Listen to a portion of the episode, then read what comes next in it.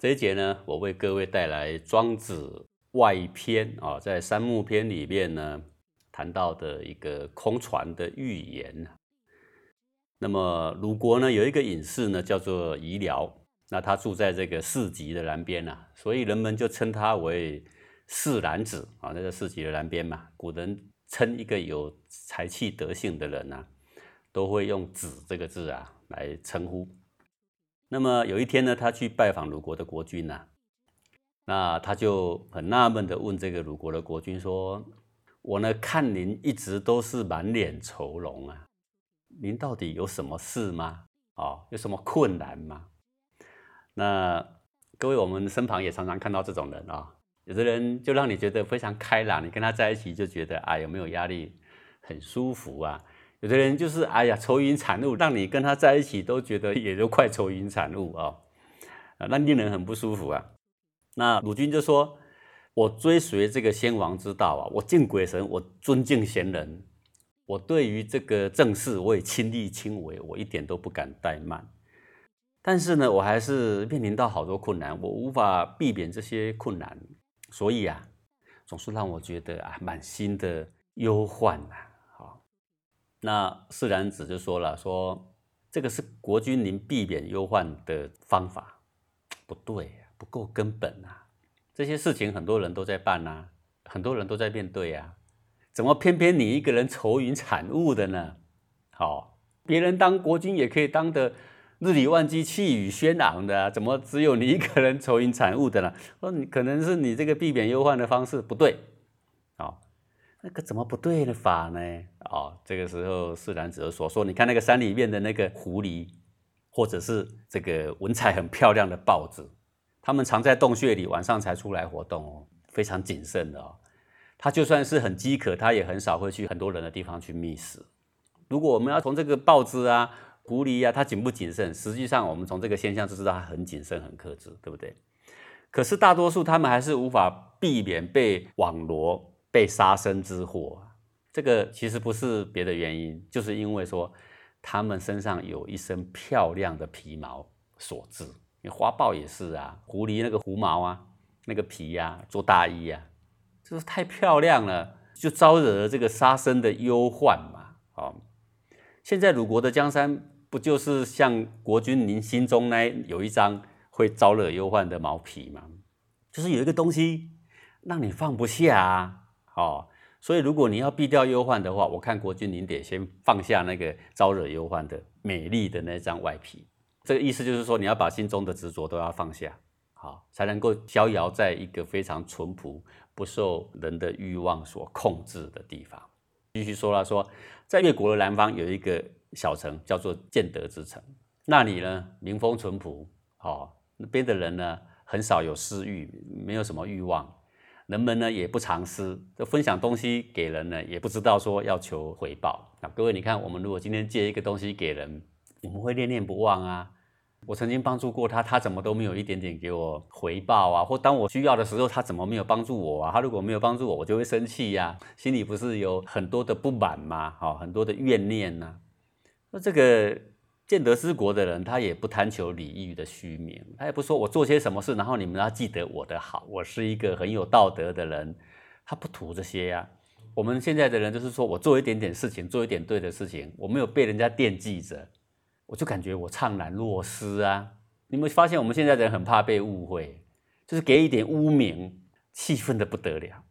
所以简单的说，就是我们的内心很少有安宁放下的时候了，很少有轻松的时候了，好，都是在计较。哦，只有这个建德之国的人呐，就这样率真的活着，他们活得很安乐，就他们死了，就是心中也是死了就死了，埋了就算了，了无遗憾了啊。所以我希望国君您呐，能够离开你的国度，放弃你的所有，才能够跟大道相伴而行，才能够免除掉你的恐惧忧患。好，这个。鲁军就说了：“说啊，这一路山长水远的，我无舟无车的，我要怎么去呀？”释然子就说：“你心中必须先放下对君位、对这个国土的依恋呐，要放下对世俗名利的追求啊，以这个清净的心，就可以当做你的舟、你的车，你自自然然就能够去得了。各位要当一个国君，要个舟，要个车啊，各位你认为还不容易吗？其实这个心不愿意嘛，哈。这个时候鲁军还是放不下，说这路途这么遥远，没有一个人陪我，没有邻居，我没有粮食，我怎么能够到得了呢？释然子说：减少你的浪费，减少你的欲望，减少你的雄心壮志。虽然没有丰美的粮食，但是你的内心必然是会感觉到充足的。接下来你所要做的事情是什么呢？好，比如说舟车都不是问题嘛，你是国君嘛。这个需不需要人陪你嘛？今天就是因为这么多忧患，就是一直奢求要有多少人围在你的足下吧，不然怎么会搞得这么不快乐呢？哦，说只是一个决心而已啦，决心有了呢，你就开始取程，到长江黄河边，踏上船，看着那个远方一望无际的水面，然后踏上旅程，任江水送你到该去的地方，文武百官呢送你到江边就可以了，他们就可以回去了。自此之后呢，就一个人趁着江水。去寻找那个清净的净土。好，如果呢你嫉妒别人的好，那么你必定被那个比较的心思所拖累。如果呢你表现的各方面都要比别人好，比别人出色、出类拔萃，那你呢也必定难免被嫉妒的忧患。各位，嫉妒人也是忧患啊，心情也是七上八下，被嫉妒也是忧患嘛，对不对？你这爱惜羽毛的人，就是呃。被嫉妒、被污蔑啊，是他最痛苦的事情。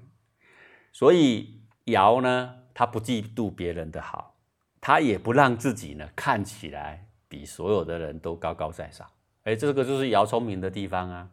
各位，尧他为什么举尧当例子啊？尧是个君王哎，是个天子哎，那比诸侯不知道大多少啊！尧的时候洪水为患呐，日以万机呀，对不对？他怎么就这么淡定呢？怎么就这么安详呢？到底这个自然子是不是真的要鲁军放弃国家，什么事都不干，一个人躲到深山呢？可能不是这个意思。为什么他要举尧当例子呢？说你每天都在跟人家比较，你不是嫉妒别人的好，就是做一个让人嫉妒的人，对不对？你不懂得谦下，你就被嫉妒了嘛。所以他举尧当例子。他说：“我呢，希望能够帮助您去除心中的负担，除掉你的忧患恐惧。”可以全心全意的与大道同游于逍遥的国度啊！接下来他讲一个寓言来说明总结他的用意。他到底是不是说，各位听到这里一定很怀疑啊？哈，我要逍遥一下，我要放弃我的事业，我要放弃我的家庭，我要放弃我的名利，我要放弃这么多，这是谁做得到呢？啊，所以在这里呢，庄子他就举了一个寓言，啊，其实就是假释然子所说的话。他说，假如有一个人呐。他驾着一条船要过河，结果无端就碰到了另外一艘船呢，就撞过来了。这个时候，就算他是一个内心再怎么急躁、再怎么狭隘的人哦，当他看到对方的船是空空的，没有人呐，他就这样飘飘飘，也就就撞过来，砰咚一下就撞了一下。就算是他的内心再狭隘的人，我相信这时候也没什么好生气的，啊，就是把他撞过来的船挪开而已嘛，对不对？避得掉就赶快避，避不掉呢，就撞上了嘛，哦。就算我倒霉嘛，把它挪开，没什么好生气的。他只能够心甘情愿接受刚刚发生的这些事情，没什么好与不好，就是发生了，就是接受了。但是如果撞过来的那个船上面是有一个人在上面，当他快要撞上的时候呢，你一定会大声的呼叫说：“喂，你这个不长眼的，你你不会注意一点啊？你快撞上我了，你你走开。”结果呢，那个人在上面不理你，你一定又喊一次啊。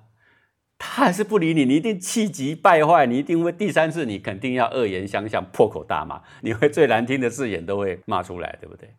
好，这个时候呢，差不多鲁军，你想想看，同样是船撞过来，当船上没有人的时候呢，被撞没什么好生气的；当船上有人的时候呢，被撞就勃然大怒。同样被撞哦，却产生两种不同的心境哦。同样是被撞，同样是撞凹一个洞哦。为什么两种不同心境呢？就其原因，只不过是你的心中是有人还是没有人这个差别而已。船都是撞过来啊，你的心里是认为它就是一个现象。各位，大自然有很多现象啊，你希望好天气，今天却下雨，你只能接受而已。你破口大骂有用吗？你有必要这样吗？你完全知道你没有必要这样，就是接受而已。拿一把雨伞吧，穿一件雨衣吧，对不对？但是如果今天上天下雨，是看得到有一个人在上面倒水哦，哇！我们没有每天大骂我输你了，我要出门你给我倒什么水啊？这个时候世上的人没有几个清净的，整天都对着太阳骂，整天都对着那个乌云骂，各位对不对？哎，没有人的时候，你能怎样？顺应他而已。物来顺应，古人所谓的是物来顺应，不就是这样而已吗？对不对？所以一个人如果能够放空自己的内心来面对世界，啊，不与外物计较，物来顺应，再也没有东西能够伤害你。各位，所谓再也没有东西能够伤害你，不是说再也没有空船会撞你。你也许你走在路上，哎，山上掉下来一颗石头，哎，这都有可能的啊。人生在世，难免很多无妄之灾啊。有时候现在骑一个车在路上，扑通，你是守规矩，结果被一个不守规矩给撞啦，你一定很生气呀，对不对？但是如果那个车是没有人的，滑滑滑就一个轮胎滚下来了，不知道谁的啊，也没什么好生气的，你只能够接受了，你不必后来再花三个月跟人家打官司了，对不对？是不是可以清闲很多？如果你知道那个是有人的。你会想说，接下来我怎么求偿啊？他如果不给我，我要怎么打官司哦？你看是不是一堆事情？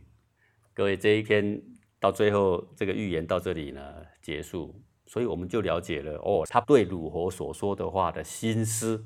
虽然他一开始用了一个方式是劝他说，你的忧患既然来自于这个山河大地，那你要免除忧患，你只能够放下啊！我怎么放下呢？就离开。那哪哪里有一个非常淳朴的国度，你到那里生活，你与世无争。说我去不了，你不用跟我讲，你去不了。你是国君，你要去的话，什么办法都有。他甚至跟他描述了一下，说你的文武百官送你到河边而已哦。接下来踏上船就是你自己一个人了。接下来你就可以乐到逍遥。当然，你讲到这里的话，哈，我要放弃这么多东西。当然，各位讲归讲，鲁军可不可能这么做？不可能做。所以。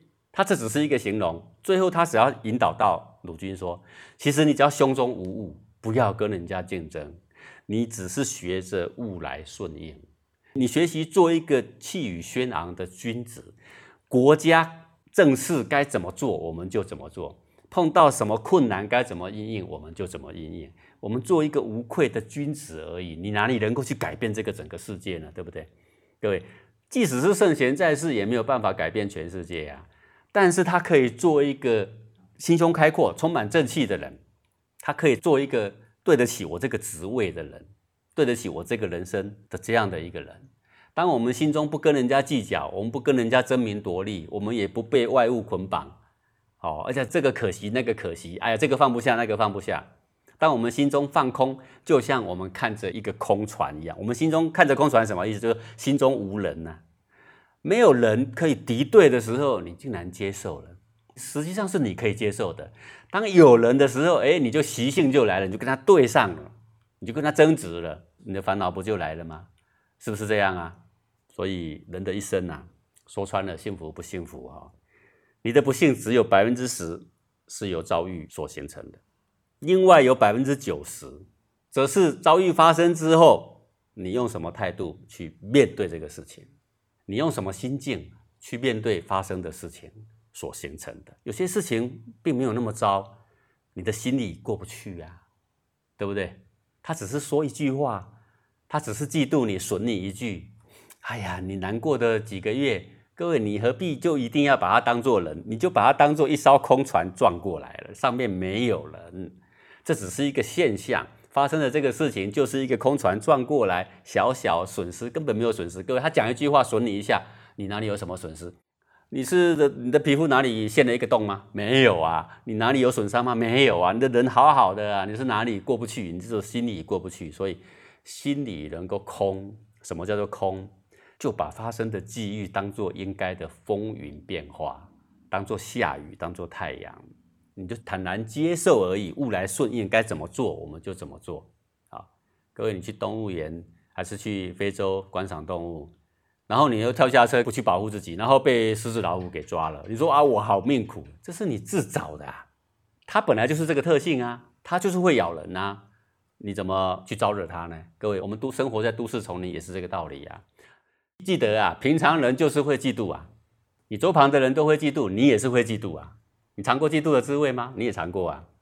人的私心就是这样啊，一个跟都市丛林没两样。我们就物来顺应，不再去招惹他，不再去反击他。你的态度如果是这样，不去跟他计较，不要刻意表现我，你要刻意表现，你在都市丛林里刻意表现给老虎看，那不抓你啊？有可能吗？不可能的。你懂得谦下，你懂得错锐埋风，他就不会产生对你嫉妒，不会对你有兴趣。我想这个庄子里面的小小寓言啊，也给我们很多呃为人处事的一些启发啦。好，我们这一期讲到这里。